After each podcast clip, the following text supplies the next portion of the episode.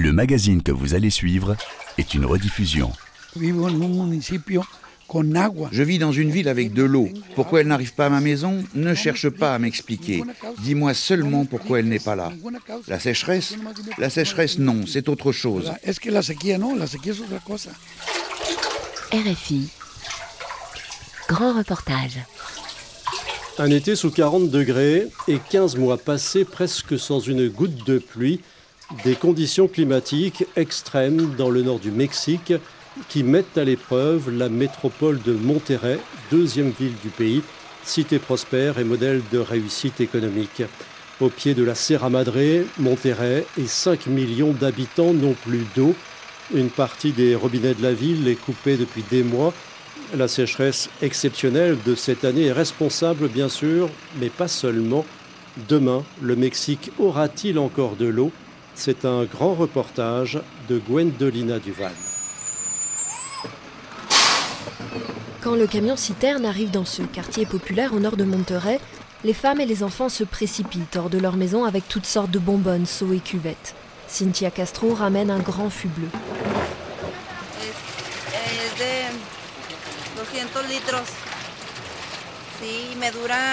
Ça fait 200 litres. Ça me dure deux jours, pas plus, parce que j'ai des enfants.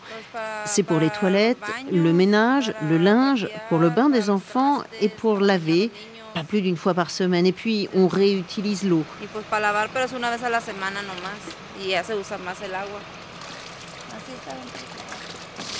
Il n'y a pas d'eau?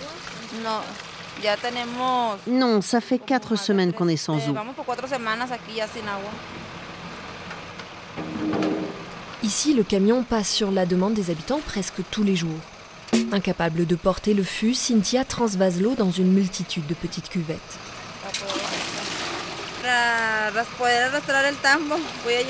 C'est pour pouvoir le déplacer après et le rentrer à l'intérieur. Sinon, on me le vole. Oui, ils volent les bonbonnes d'eau. C'est très fatigant, oui. C'est très lourd de faire ça tous les jours. C'est toujours la même chose. Elle élève ses cinq enfants dans une petite maison. Au fond de la pièce principale, dans la cuisine, le robinet est à sec.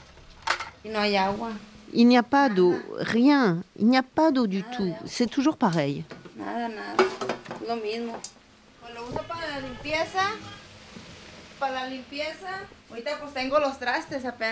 Là, j'ai la vaisselle à faire, donc je vais la laver avec l'eau propre que je viens de recevoir. Parce que celle-là que j'ai déjà, elle a deux jours et je n'aime pas l'utiliser pour la vaisselle. Ces cuvettes-là, je les couvre et ensuite j'utilise l'eau pour la cuisine. L'autre eau, je l'utilise pour le bain. Ici, l'eau ne se gaspille pas. On utilise tout. Même dans la salle de bain, quand nous nous lavons, nous installons la petite cuvette qui est là. Elle récupère l'eau et puis je la recycle pour la cuvette des toilettes. Ça doit être bien en ordre et propre pour les enfants. Il faut bien nettoyer. L'eau, c'est très nécessaire pour tout. La distribution de l'eau par camion-citerne a commencé au début de l'été, une mesure d'urgence qui se prolonge depuis plusieurs mois pour des milliers de foyers, principalement dans la périphérie et sur les hauteurs de la zone urbaine. L'armée mexicaine participe à cette opération en tant que renfort elle fournit plus d'une centaine de véhicules qui sillonnent la ville quotidiennement, précise le colonel Ezequiel Garcia Mendoza. Tous les jours, on répartit en moyenne 3 millions de litres d'eau à environ 15 000 familles. L'eau est fournie par des citernes, des puits profonds, des puits peu profonds possédés par le gouvernement et la municipalité. Elle est aussi distribuée à l'initiative de personnes ou d'organismes privés. Toute l'eau provient du sous-sol de Nuevo León.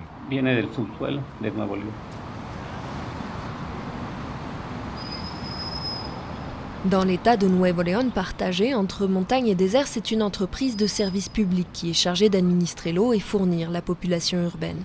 Faute de précipitations pendant l'année, les réserves superficielles qui alimentent seule la ville de Monterrey se sont épuisées, provoquant la pénurie. Le directeur Juan Ignacio Barragan raconte qu'au pire de la crise, la moitié de la ville a été privée d'eau. Le pire moment a été précisément le 19 juin, car ce jour-là, nous avons eu un problème avec l'aqueduc du barrage El Cuchillo, qui est le seul barrage qui a encore assez d'eau. Et nous avons dû suspendre le pompage. La désuétude et le manque d'entretien des infrastructures sont mis en cause. Le réseau compte une proportion importante de fuites et d'eau volée. Critiquée pour des affaires de corruption, l'entreprise paye aujourd'hui son manque d'anticipation. Monterrey est une ville qui connaît une grande croissance économique et par conséquent une grande croissance démographique. Cela exigeait une vision consistant à augmenter l'offre d'une part et d'autre part à avoir une politique d'utilisation raisonnable de l'eau. Ces deux éléments n'ont pas été pris en compte au moment opportun. Nous héritons d'une administration précédente qui a malheureusement détourné beaucoup d'argent qui aurait dû être investi dans la maintenance. De nombreux dossiers d'enquête se trouvent actuellement sur les bureaux des procureurs.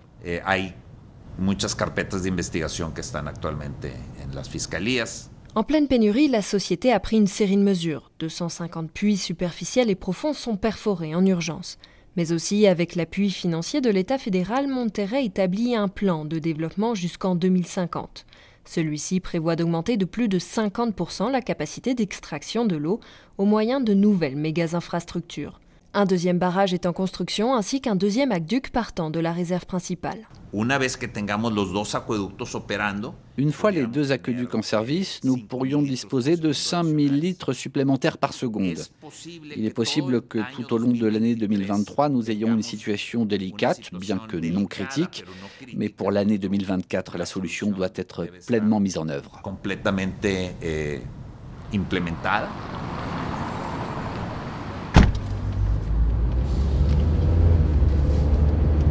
Pour bien se rendre compte du manque d'eau à Monterrey, il faut sortir de la ville.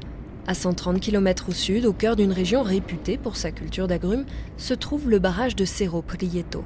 C'est l'une des trois réserves qui alimentaient la population métropolitaine.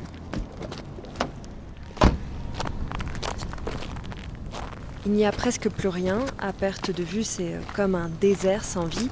Le sol est plein de crevasses et ça craque sous les pieds. L'eau a quasi complètement disparu d'ici, hormis tout au fond où il y a une petite flaque, et c'est là-bas que se trouvent deux pêcheurs.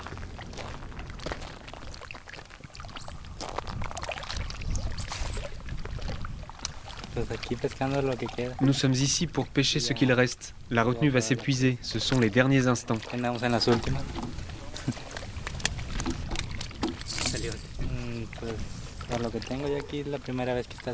Depuis que je suis là, c'est la première fois que c'est comme ça.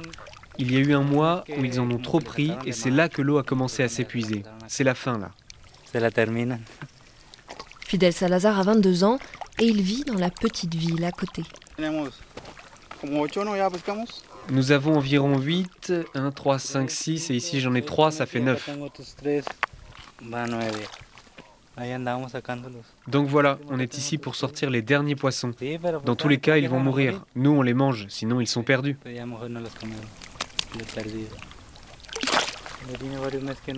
Il n'a pas plu depuis plusieurs mois, et quand il pleut, ce n'est qu'un jour par-ci par-là, et après, plus rien.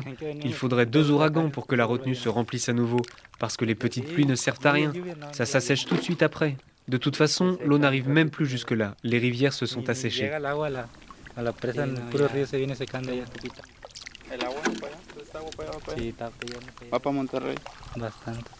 C'est assez triste. Les gens doivent bien boire de l'eau. Il raconte qu'auparavant, Cerro Prieto était un grand lac avec une base de loisirs. En témoignent quelques vieux bateaux échoués derrière lui. Je viens pêcher ici depuis toujours. C'est mon endroit préféré ici pour venir me reposer. Mais là, c'est la fin de tout ça. Tout s'arrête. Peut-être qu'ils vont installer une nouvelle usine ici. Ils en sont capables.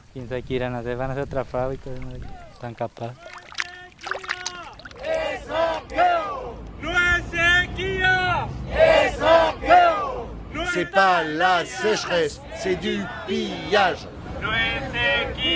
À Monterrey, le manque d'eau a provoqué une vague de contestation. Les manifestants dénoncent les rôles des secteurs agricoles et industriels. La métropole héberge les usines de plusieurs grandes marques de boissons.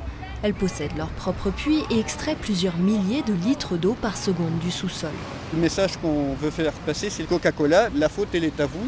Lucas Sandoval est membre du Front des organisations citoyennes pour la défense de l'eau, qui proteste en organisant des fermetures symboliques des usines d'embouteillage.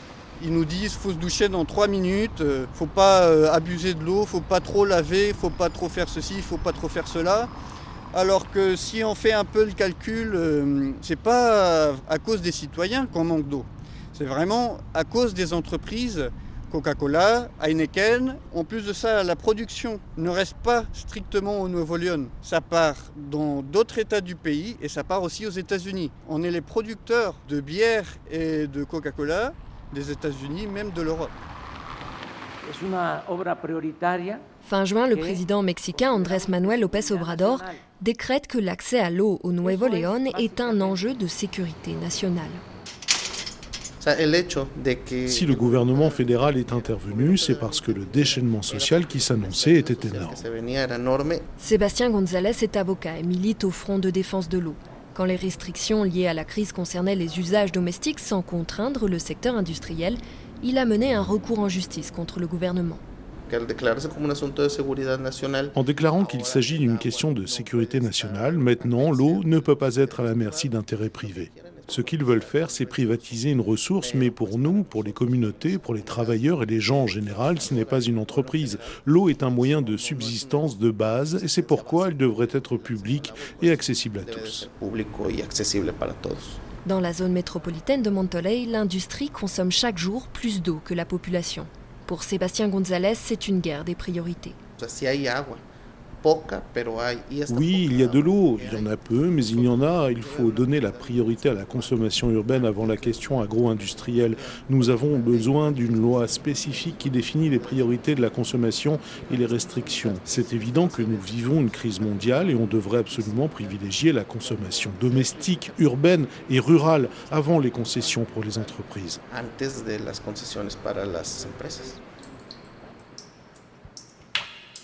C'est vrai qu'il y a eu une surconcession pendant les administrations précédentes. Elles sont toutes légales, mais oui, elles exercent une forte pression sur la disponibilité de l'eau dans l'aquifère. Germán Martínez Santoyo dirige la Commission nationale de l'eau. Cet organisme est chargé de gérer les concessions fédérales. Elles sont majoritairement destinées aux entreprises et représentent 98 millions de tonnes d'eau chaque année pour la seule zone de Monterrey. Des volumes qui ont obligé l'État à revoir sa politique dans le contexte de la sécheresse. Il n'y aura plus de nouvelles concessions. Il ne s'agit pas de mettre un frein au développement actuel, mais plus de le maintenir. Et quant aux nouvelles activités, elles devront se faire dans les zones où l'eau est disponible. Dans le nord du Mexique, l'eau arrive par les cyclones. Un seul parfois suffit à satisfaire tous les besoins pour l'année. Alors les yeux rivés sur les moniteurs qui retracent les mouvements météorologiques sur le continent américain, le directeur surveille les perturbations en comptant les ouragans. Agatha Blas, Celia Darby, Estelle, Frank, Georgette, Howard et Beth. Nous attendons avec impatience cette pluie pour que les barrages puissent être remplis. En 2022, le Mexique est aussi en proie au phénomène climatique de la Niña, une anomalie des températures des eaux équatoriales. Même si le pays a déjà connu des sécheresses intenses par le passé, Herman Martínez Santoyo admet que ces conditions sont troublantes. Il a été observé sans avoir de preuves tangibles que lorsqu'il y a la Niña, il y a moins de précipitations et moins d'occurrences d'ouragans. Le changement climatique devient de plus en plus évident.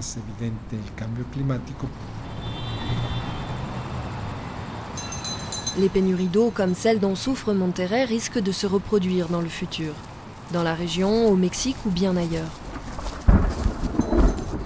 Alors que le climat change, il est nécessaire de comprendre l'écosystème global de l'eau et de ses bassins. C'est le message d'Antonio Hernandez, un activiste et biologiste originaire de Monterrey.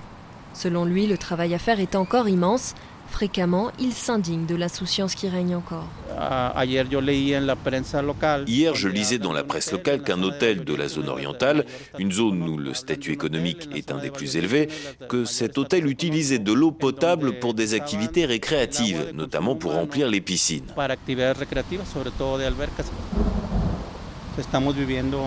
Nous vivons une époque sans précédent et cela entraînera effectivement un changement de conscience, mais il me semble que ce n'est pas suffisant. Nous devons la renforcer avec une intervention plus forte des institutions. Elles doivent aider à ce que cette prise de conscience puisse se concrétiser et être vraiment efficace pour que nous puissions repenser notre consommation. Le vent se lève dans la ville et un orage semble frapper les montagnes au loin.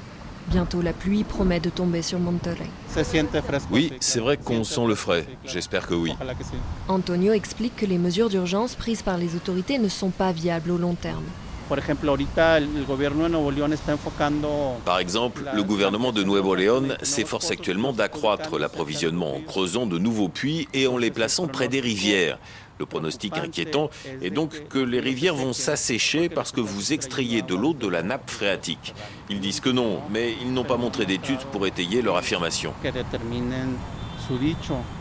Selon lui, plutôt que d'aller chercher l'eau toujours plus loin et à tout prix, c'est à la seule condition de préserver l'ensemble de son environnement que Monterrey pourra continuer à jouir de l'eau. Eh, si tu regardes derrière toi, tu verras quelques montagnes. C'est le parc national des sommets de Monterrey. C'est de là que provient au minimum 70% de l'eau que la ville consomme. Cependant, au cours des deux dernières années, ce parc national a subi l'impact négatif des feux de forêt, qui ont détruit au moins 20 000 hectares. Donc nous parlons de l'usine d'eau de la ville qui est dans une situation vulnérable. On doit effectuer des travaux de conservation et de restauration sur le bassin, ce qui n'est pas suffisamment fait actuellement. Nous ne pouvons pas continuer dans un modèle qui consiste simplement à extraire de l'eau et continuer à augmenter les volumes au fil du temps sans entreprendre d'autres actions qui garantissent le maintien de l'eau. Car l'eau appartient à un cycle. Elle va et vient, et comme une éponge, quand elle est puisée en un endroit, elle disparaît forcément un peu plus loin. La ville d'Allende se situe à une heure de Monterrey. C'est une zone verdoyante au pied des montagnes, prisée par les citadins en fin de semaine. Carlos Torres y réside depuis 50 ans. C'est dingue l'eau qu'ils ont. Ils s'agacent devant une dizaine de pavillons fraîchement construits à quelques pas de la rivière Ramos. Regarde le niveau de l'eau qui reste ici dans la rivière. Normalement, l'eau devrait arriver jusque-là. Facilement, il devrait y en avoir deux fois plus. Carlos Torres anime un comité de défense de la rivière. Chaque fois, vous voyez, la rivière est dans un état de plus en plus déplorable. Il y a toujours moins d'eau, la rivière est toujours moins belle, tout ça parce qu'on ne s'en occupe pas correctement.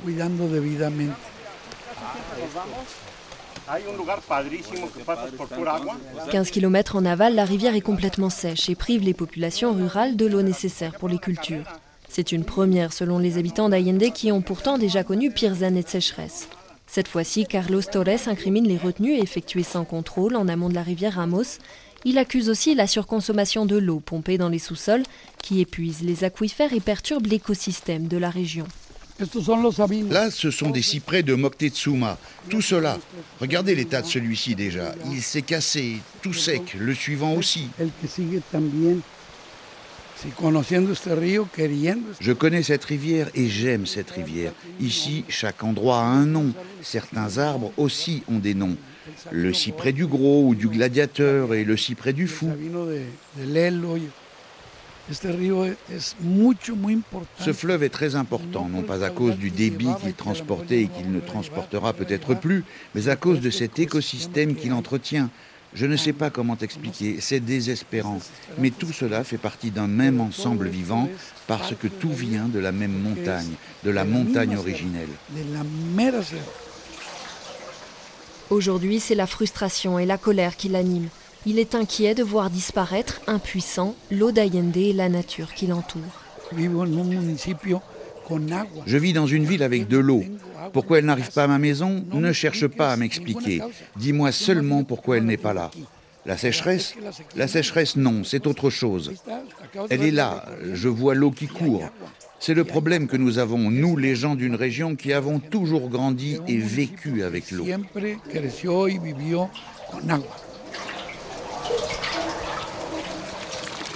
Demain, le Mexique aura-t-il encore de l'eau?